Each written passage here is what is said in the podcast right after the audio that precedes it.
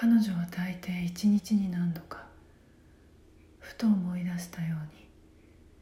その時何かをしていた手。それは薬を煮込んだ鍋を右に数回左に数回と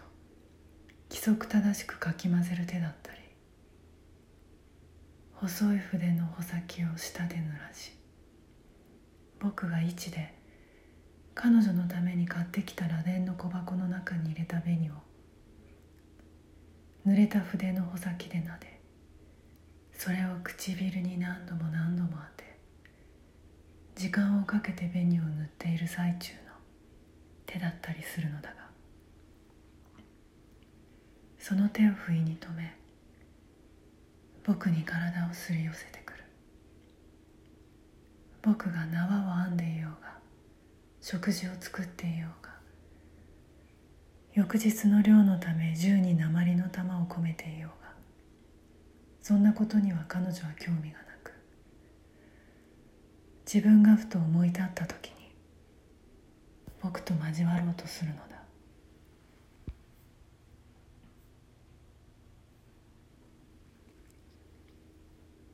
僕はそれを何とはなしに気に食わないと思うこと。そんな時には先ほど戸口に立って雪と風に前半分の羅針を晒していた彼女に黙って手を触れたように自分から何かしている彼女の肌に手を伸ばすことがたびたびあった。けれども彼女はそんな時僕がいくら彼女の体を丹念に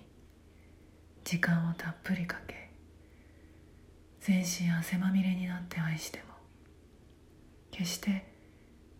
体を開いてはくれなかった。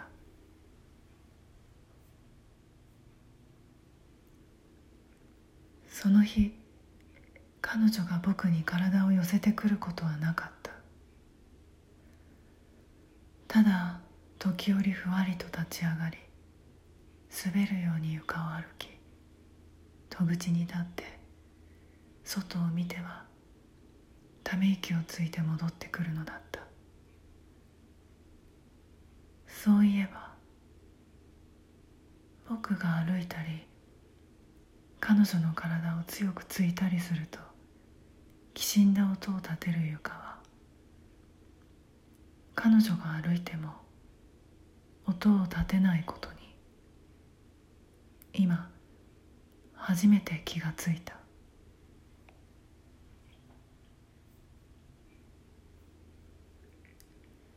僕はそれから何度か外に出て雪まみれになりながら家の周りの雪を片付け寒さをしのぐために火を焚き彼女の作る薬や紅や色粉で得た金と交換してきた。とろりとした強い酒を飲んだ。いつの間にか僕はうつらうつらして夢を見ていた。それは彼女がどこかに行ってしまう夢だった。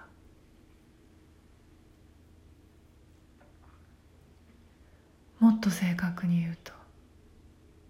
白い花が雪のように舞い散る中彼女が男と手をつなぎ消えていく夢。夢の中で僕は彼女はその男には彼女の中で果てることを許しているのだとなぜか思っていた花吹雪の向こうに消えてゆく直前男と彼女が振り向きかけたその瞬間僕は僕の髪を撫でる冷たい指にまどろみの世界から現実の世界へと連れ戻された。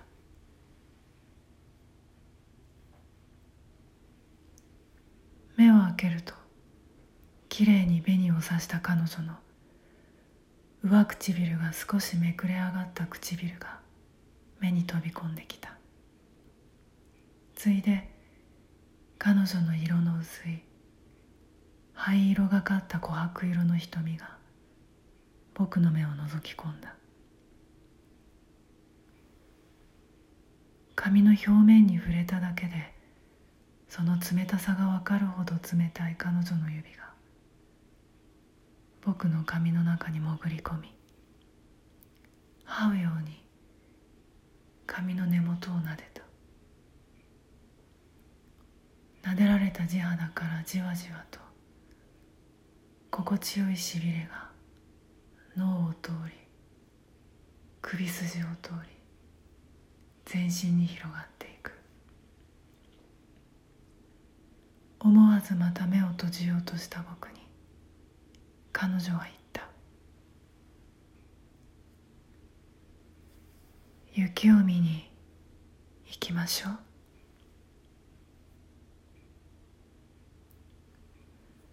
戸を開けると最後に雪の片付けをしてからまたひとしきり降ったようで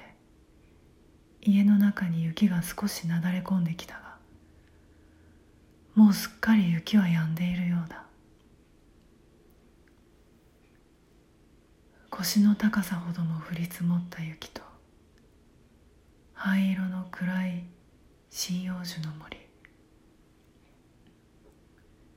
その上に広がる。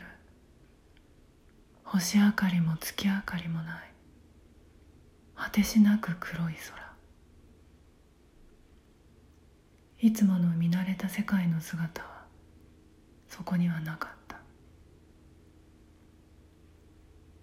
彼女は僕が彼女のために作った。内側に毛皮を張り雪が染みないよう外側に何回も獣の油を塗って仕上げた。長い靴を履き外に出た。僕も後に続いたがふと思いついて一旦家の中に戻ってから彼女の後を追った。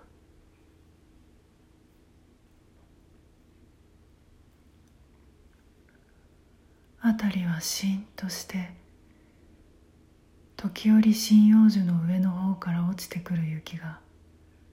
積もった雪の上に落ちるかすかな音以外何の音も聞こえなかった。